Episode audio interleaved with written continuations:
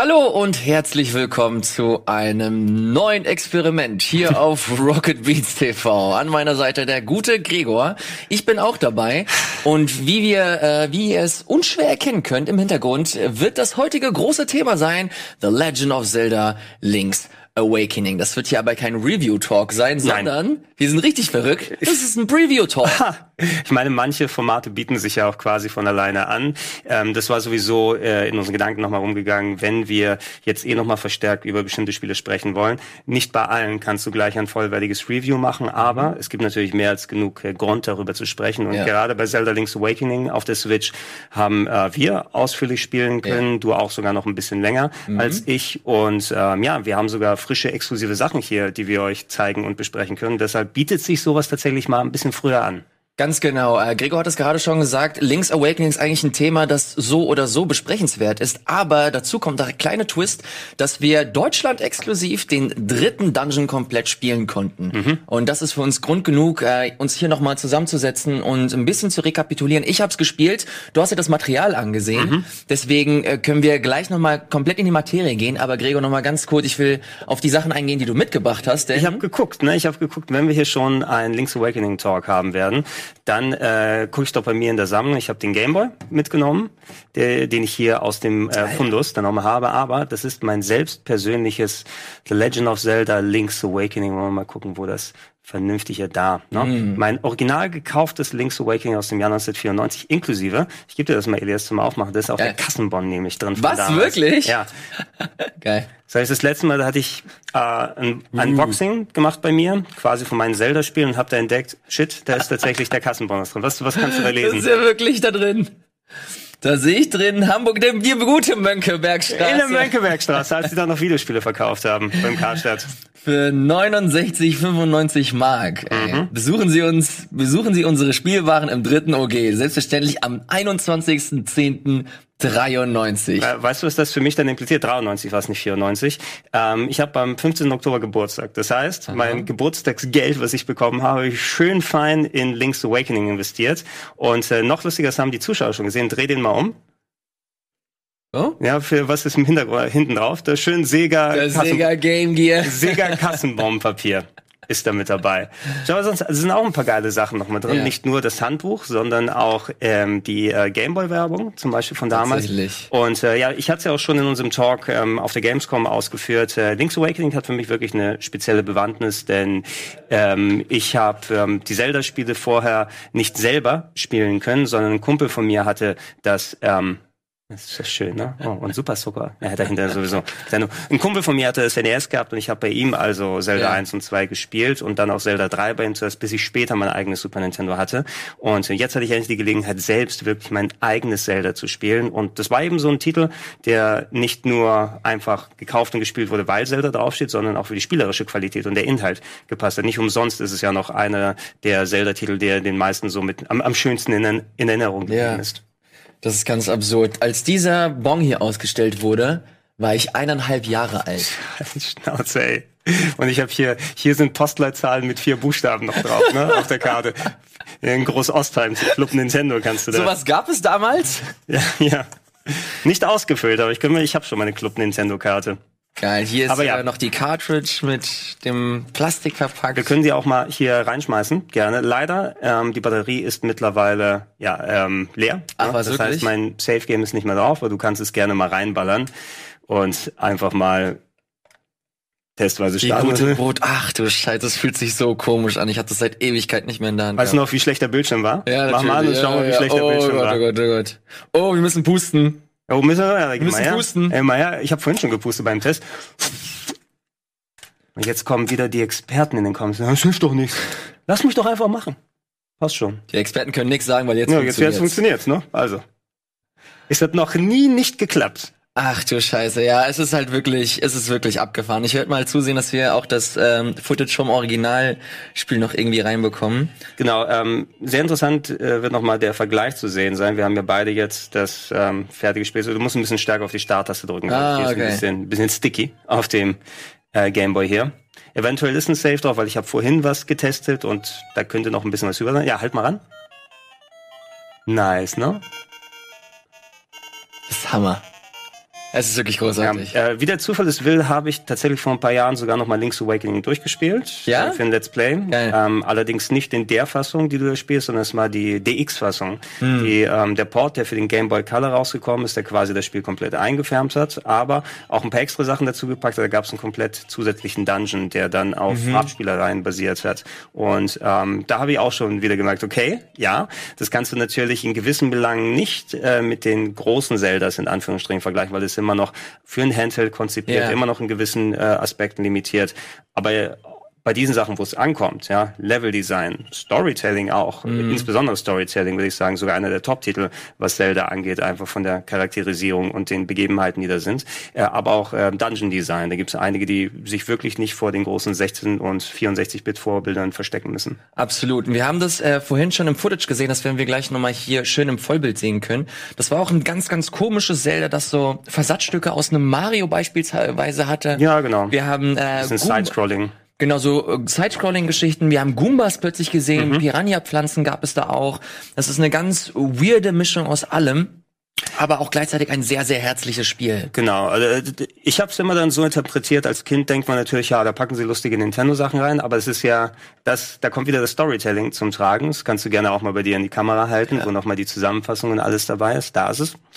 Ähm, es hat ja eine gewisse Traumkomponente, das gesamte Spiel. Ne? Und äh, erinnert mich in der Hinsicht so ein bisschen an Super Mario Bros. 2, weil da bist du ja auch in einer komplett anderen Location unterwegs. Ja. Du kämpfst gegen Ward am Ende und am Ende wacht Mario auf sozusagen.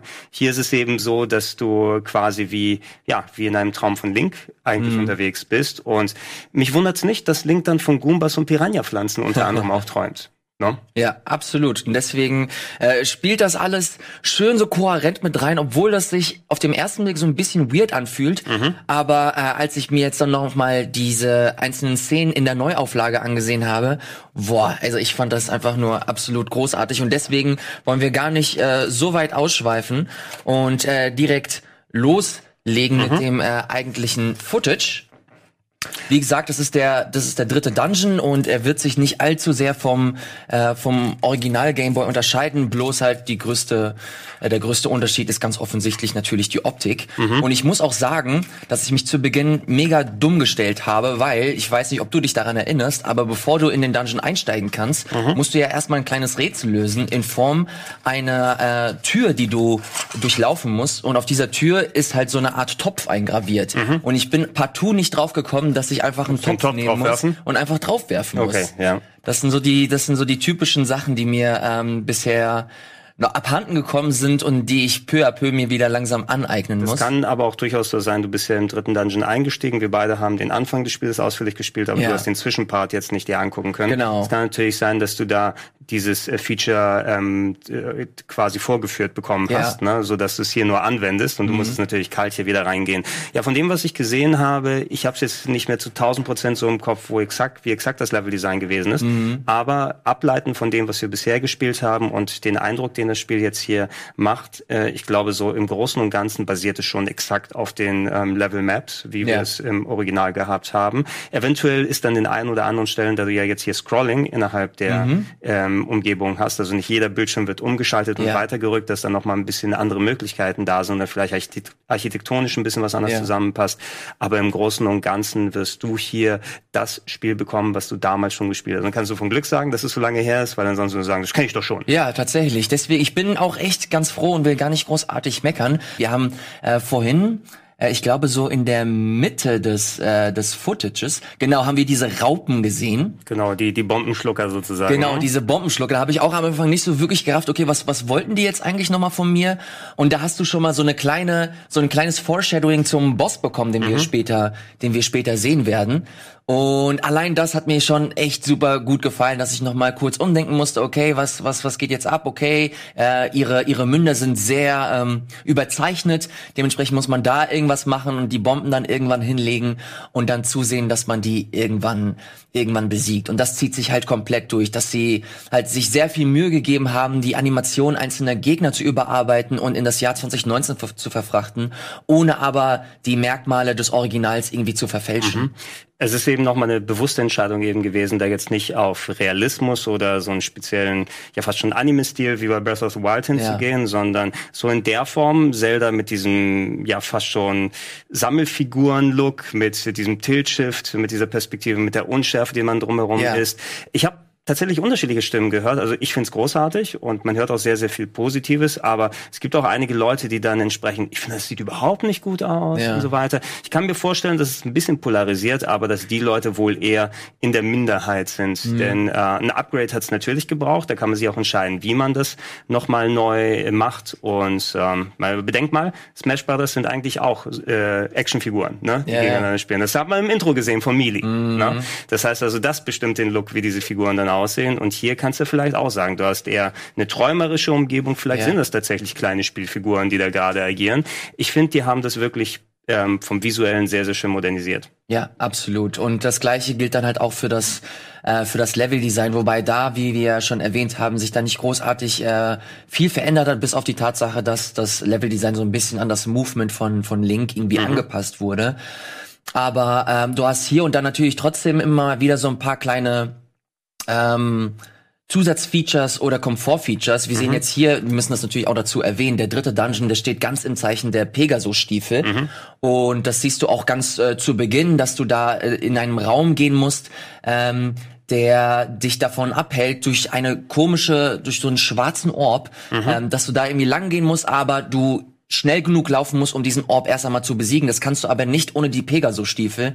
Und deswegen ist dieser Dungeon so ganz typisch Zelda-mäßig darauf aufgebaut, dass mhm. du dir ein Item holst und anhand dieses Items halt diese verschiedenen Rätsel löst. Genau, also bei Link's Awakening war es eben auch ganz klassisch, wenn du ein neues Item in dem Dungeon bekommst, wird das in dem Dungeon natürlich auch hauptsächlich verwendet, aber findet dann später im Spiel noch in gewissem Maße statt. Ja. Pegasus-Stiefel wirst du sowieso häufig benutzen, ja. ähm, auch wenn du dann sehr häufig dann nochmal gegen Bäume so läufst oder gegen mhm. andere Sachen, weil du einfach auf die eine, äh, auf den einen Weg gepackt wirst. Ähm, hier in dem Dungeon hast du, hattest du beispielsweise die Feder auch bereits schon, was ja. ein integraler Teil war, das erste Mal, wo Link dann damit springen konnte.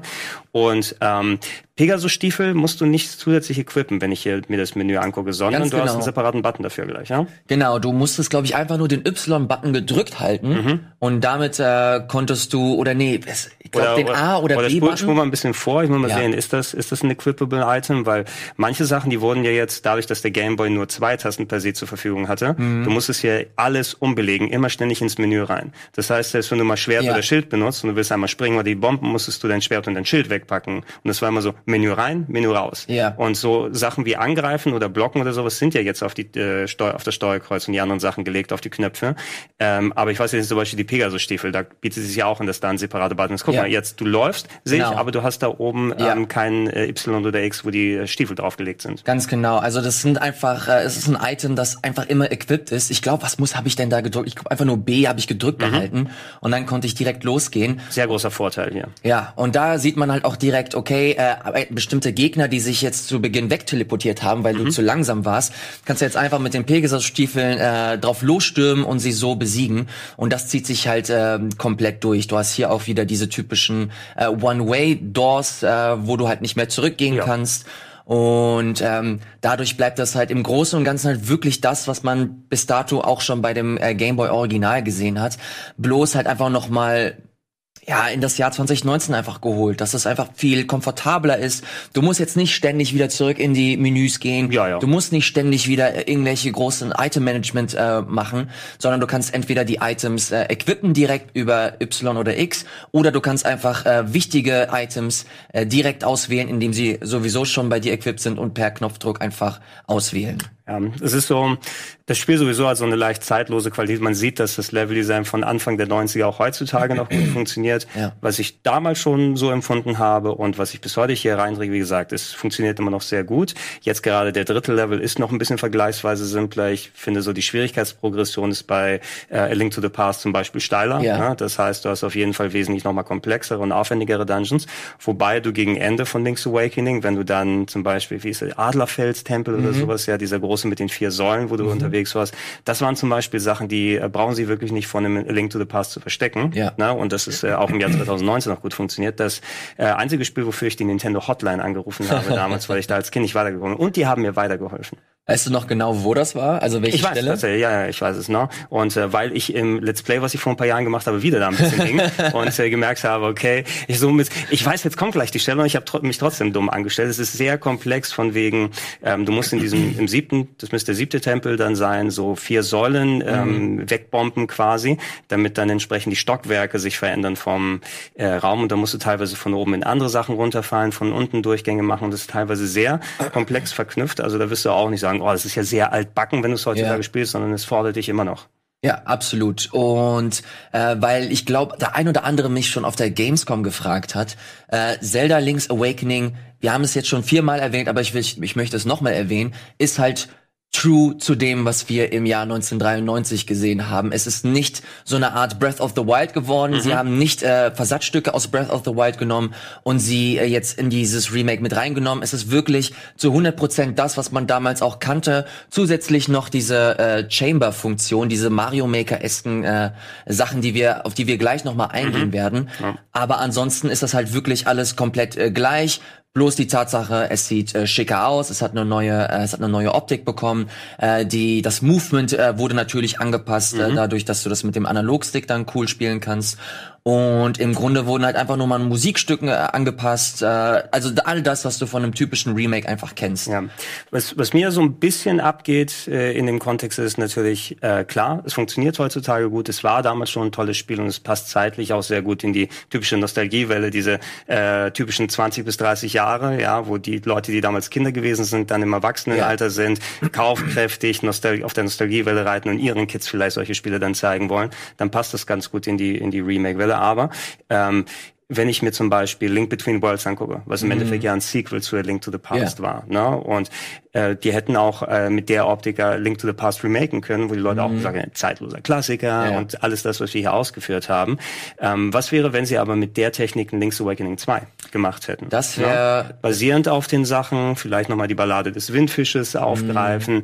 andere Sachen im Leveldesign, weil hier bist du trotzdem noch davon, wenn du dich so sklavisch an das Original hältst, hast du natürlich auch ähm, die ganzen Sachen, die nicht mehr so gut poliert wirken im Jahr 2019, mhm. die da mitkommen. Und das geben wir doch ein kleines bisschen ab, weil vielleicht ein Sequel wäre auch geil gewesen. Ja, also wenn, wenn du mich persönlich fragst, ich hätte auf jeden Fall das Sequel eher genommen als jetzt einfach das klassische Remake. Mhm. Äh, bin aber trotzdem sehr gespannt darauf, äh, zu dem, was du jetzt gerade äh, gesagt hast, ob sich halt wirklich einige Sachen so ein bisschen altbacken fühlen, mhm. weil alles, was ich bisher gespielt habe, wirkte irgendwie bisher nicht so. Also immer, ich hatte immer das Gefühl, das spielt sich gut, es spielt sich dynamisch. Mhm. Ich warte nur auf den Moment, also wahrscheinlich wird er kommen, wenn wir dann die die volle Version haben, äh, bis ich dann merke, okay, fuck, das ist dann doch ein Spiel einfach aus dem Jahr 1993. Ja. Es gibt so eine Handvoll Sachen, also wenn ich an das Let's Play von vor ein paar Jahren zurückdenke, ähm, meine gröbsten Kritikpunkte sind hier wirklich ausgemerzt mit dem ständigen in die Menüs gehen, ja. wieder rein und raus. Das ist leider der Plattform eben geschuldet und das wurde hier aufgelöst. Ähm, und ich glaube, gegen Ende hin gab es so ein paar Labyrinth-Sektionen, die ich nicht ganz so geil fand, mhm. wenn du so kurz vor Ende bist. Das muss ja. nicht unbedingt sein. Ähm, diese Fetch-Quest-Geschichten, äh, mhm. da gibt's ja auch dieses eine große, riesige Tauschgeschäft, wo du komplett ja, über die Inseln musst und mal zu Dr. Wright und der schreibt den Brief an an, der, die liebe Christine oder sowas. Oh, ich, äh, ich bin übrigens gespannt darauf, muss man sehen, wie sie das jetzt gemacht haben. Es wird ja natürlich komplett neu lokalisiert, man benutzt ja nicht die Originale. Aber da gab es ja auch so ein paar Sätzchen, die, glaube ich, aus der ersten Version dann gestrichen wurden. Und die müssen hier noch drin sein. Ein paar Gegner, die du ansprichst und die sagen dann nie ohne Kondom, ah. beispielsweise. Das glaube ich, fantastische Vier-Zitat, wenn ich mich nicht irre. Das wird, Gruppe ich, in der Film. Version wird das, glaube ich, nicht drin sein. Nee, oder auch dieser, dieser eine Gag mit der Meerjungfrau, der in der Japan-Version noch vorhin, ich glaube, hier auch mit zitiert wurde. Du findest so eine Meerjungfrau, ähm, die dann sagt, ich traue mir nicht aus dem Wasser raus, kannst du mir bitte helfen? Und dann musst du beim Angeln die ihren BH finden, den du ihr gibst, weil sie sich nicht traut. Ja, es wird insinuiert, dass sie den BH nicht anhat. Und ich glaube, es wurde getauscht gegen was anderes, ja. zumindest in Amerika. Ja. Also mal sehen, ob solche Sachen mit reinpassen. Ähm, und ja, wir werden mal spielen müssen und gucken, wie sich das anfühlt, wenn wir das jetzt im Jahr 2019 spielen, ob wir tatsächlich solche Ermüdungserscheinungen wieder spielen. Ja. Äh, du, du hast die ähm, dieses Dungeon-Bau-Feature nochmal erwähnt, mhm. was ja im Endeffekt der Zelda Miniatur Maker oder sowas ist, ne? So ein Zelda Maker haben sich viele Leute gewünscht auf die ja. eine oder andere Art. ähm, und das ist natürlich wesentlich komplexer, als wenn du so ein Super Mario Maker von ja. den Elementen her machen kannst. Das ist so ein Mittelweg, oder?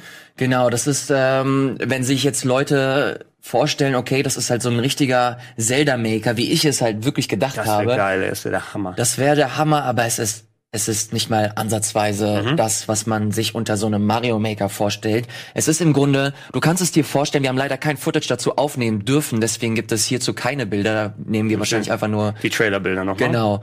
Aber im Endeffekt ist das so, du kannst es dir vorstellen wie so eine Missionsauswahl. Du hast so verschiedene Missionen, so verschiedene Aufgaben und jede Aufgabe kommt mit bestimmten Kriterien daher. Das äh, bedeutet, dass man stellenweise von dir verlangt, dass ein Dungeon drei Schlüsseltruhen braucht, dass der Dungeon einen Teleporter braucht, dass der Dungeon ein, einen Ausgang braucht, eine Treppe. Und anhand dieser Konfiguration baust du dir deinen eigenen Dungeon. Du hast da verschiedene Panels. Und das finde ich ganz geil, wenn du die Oberwelt von, von Link's Awakening erkundest, dann findest du immer wieder so kleine Panels.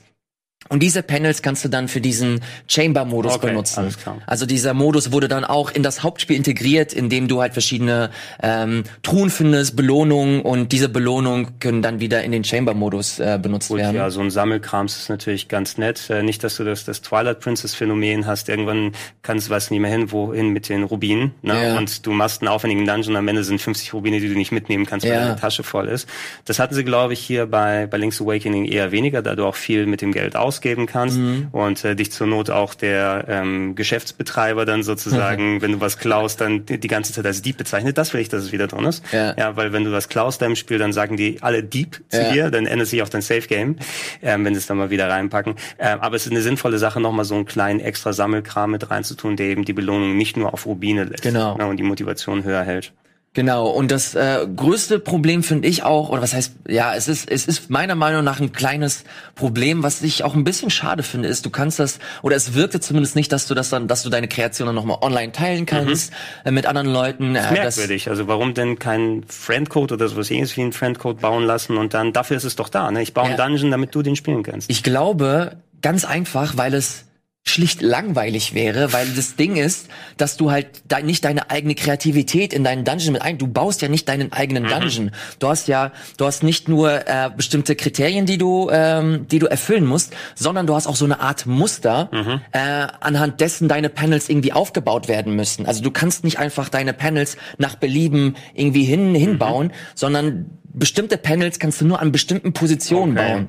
Und dadurch kannst du zwar natürlich einzelne Räume verändern, also die, die Optik und die, die Aufbauweise deines Dungeons kannst du verändern, aber die Grundstruktur bleibt eigentlich immer dieselbe. Dann weiß ich aber auch nicht, wenn du da eh nichts verdienen kannst in den Dungeons, du baust sowas einmal, du spielst sowas einmal und wenn du das nicht teilen kannst und sagst, guck mal, ich habe einen lustigen Dungeon für dich gebaut, Ja. innerhalb dieser Einschränkungen, die man natürlich hat, hört sich fast wieder so an, es ist ein Feature, was sie eingebaut haben, damit sie Hauptsache sagen, was Neues.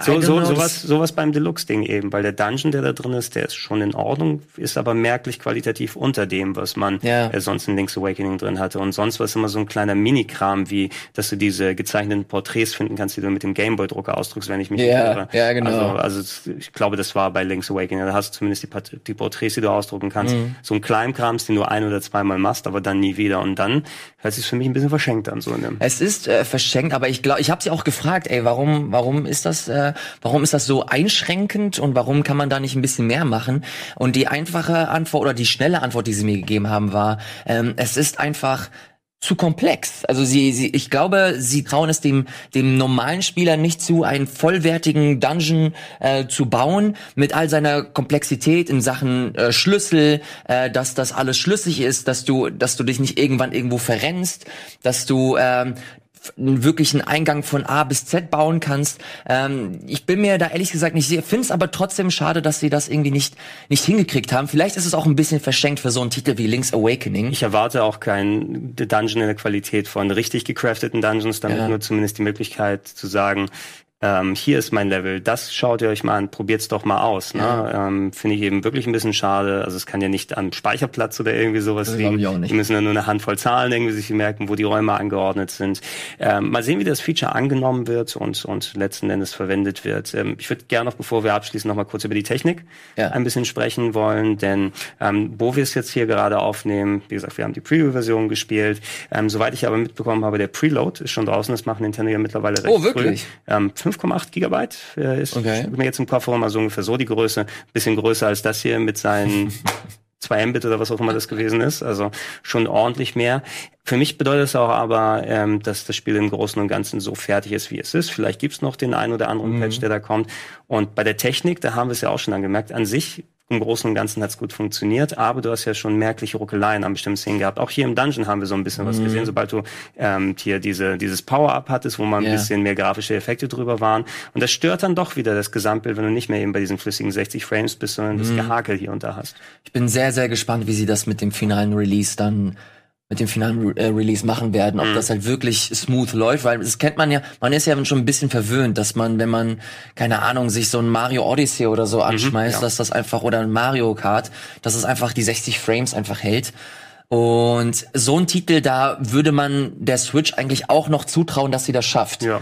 Und deswegen bin ich auch ein bisschen leicht pessimistisch, skeptisch, äh, nenn es äh, wie du es willst. Vor allem, wenn man jetzt hier äh, sich nicht nur die diesen Preview-Bild mhm. ansieht, sondern auch den Bild, den wir uns auf der Bühne bei uns äh, bei Rocket Beans genau. anschauen konnten. Und wir haben's, hast du schon im Handheld-Modus gespielt? Weil ich bisher noch nicht. Nee. Weil das kann ja noch mal was anderes bedeuten. Auflösung ja. runter, Framerate vielleicht rauf, fällt das einem nicht mehr so ja. sehr auf. Also manche Spiele profitieren ja auch enorm. Da hatten wir die Diskussion bei äh, Dragon Quest 11S, ne, was jetzt ja. das Demo draußen ist. Und das ist so ein Titel, der auf dem Fernseher bei der Switch nicht so doll aussieht ausschaut, leider, wegen der ganzen Einschränkungen, aber im Handheld-Modus dafür poppt. Ne? Ja, es, es, sieht, es sieht zumindest okay aus. Also ja. ich glaube, nahezu alle Spiele äh, profitieren stellenweise davon, wenn du sie im Handheld-Modus spielst. Andere Spiele wie Super Mario Odyssey, das ist so ein Ding, oder Breath of the Wild, die wollte ich nicht auf dem Handheld äh, spielen, mhm. weil ich einfach sie in der vollen Pracht auf dem Fernseher spielen wollte. Klar und sie da einfach noch mal einen Ticken besser aussehen. Nee, das ist für mich auch ein Fernsehertitel eher, ne? Also mhm. ab und zu mal so mal mitnehmen und spielen ganz gerne, weil du kannst hier einen Dungeon machen und da einen Suspend-Modus,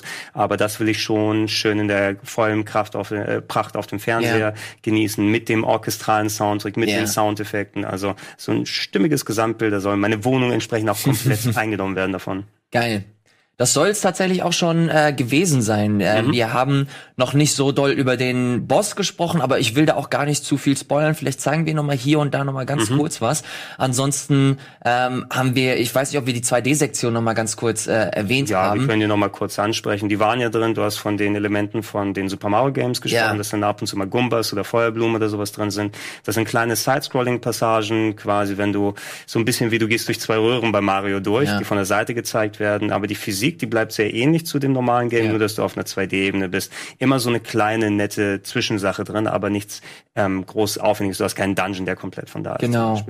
Genau, und das sieht einfach, das sieht einfach nur hübsch aus und ich, ich freue mich, als ich das gesehen habe, da dachte ich mir so, ach ja, ja nice. ich find's, ich find's geil und ich, ich freue mich schon ein bisschen, das Ding endlich mal äh, spielen zu können und es dauert gar nicht mehr so lange, ich glaube 20. September wird Ende, es Mitte, Ende September, ja. Dann kommt es äh, exklusiv für die Switch raus und deswegen würde ich vorschlagen, dass wir uns jetzt noch mal ein bisschen zurückhalten und äh, den finalen Release abwarten und spätestens dann werden wir uns hier nochmal zusammenfinden und dann ja. in einem Review-Talk dieses Mal mhm. uns nochmal komplett äh, auslassen, was das angeht. Wir werden schauen, äh, wird das äh, wirklich nach wie vor noch ruckeln? Wie sehen die äh, Endgame-Geschichten aus? Vor allem diese Labyrinth-Geschichten, die du vorhin nochmal erwähnt hast, ob das sich halt gut getragen hat mit der neuen Optik und ob das denn ein Spiel ist, das man im Jahr 2019 noch spielen kann. Ich schätze mal, ja. Ich schätze auch mal, ja.